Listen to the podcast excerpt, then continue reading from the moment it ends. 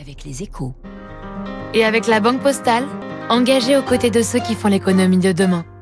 Bonjour David. Bonjour Renaud. Alors on a parlé des pénuries de moutarde, Mhm. d'essence, de Oui. croquettes pour Ah oui, je chiens. me souviens, oui. mais j'espère que vous en souvenez. Mais aujourd'hui, vous nous dites que l'on risque de manquer d'iPhone à Noël. Aïe, aïe, aïe. Bon alors tout est parti du, du centre de la Chine à Chengdu. Je sais pas si je prononce très bien. hein, mais c'est- si, c'est magnifique. C'est sûr. Bon, c'est là que Foxconn, l'industriel taïwanais qui assemble les, trois quarts des iPhones dans le monde, possède sa plus grande usine. C'est un site qui, avant le Covid, employait presque 300 000 personnes. Il y en a plus de 200 000 aujourd'hui.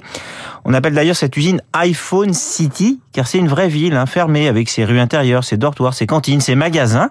Le problème, c'est qu'avec le Covid, pour éviter que, que la maladie puisse se propager en cas de pic de contagion, bah, c'est devenu une gigantesque cité interdite. On empêche les salariés de partir depuis plusieurs mois, c'est une gueule de prison, et ils n'en peuvent plus, surtout quand on les paye un peu en retard. Et hier, bah, ils ont commencé à se rebeller, pardon, avant-hier, hein, en fait, il y a eu des, des- des émeutes. La police a été obligée d'intervenir et on a vu des images très violentes qui ont circulé sur les réseaux sociaux avant que la fameuse censure chinoise ne bloque tout. Et c'est ça qui pourrait donc nuire aux, aux livraisons d'iPhone, David? Bah, il faut s'en souvenir, hein, Foxconn a commencé tout petit dans les années 70 en assemblant des, des ordinateurs. Au début des années 2000, ils ont rencontré Steve Jobs qui a dit que ça avait l'air intéressant. Ils ont commencé à fabriquer des, des Mac, des Macintosh pour Apple.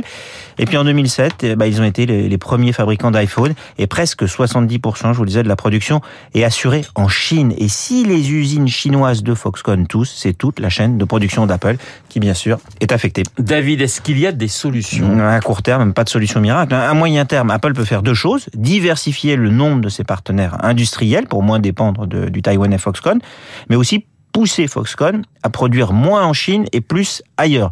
Ce mouvement est, d'ailleurs entamé. Hein. Foxconn met les bouchées doubles en Inde ou au Vietnam en ce moment.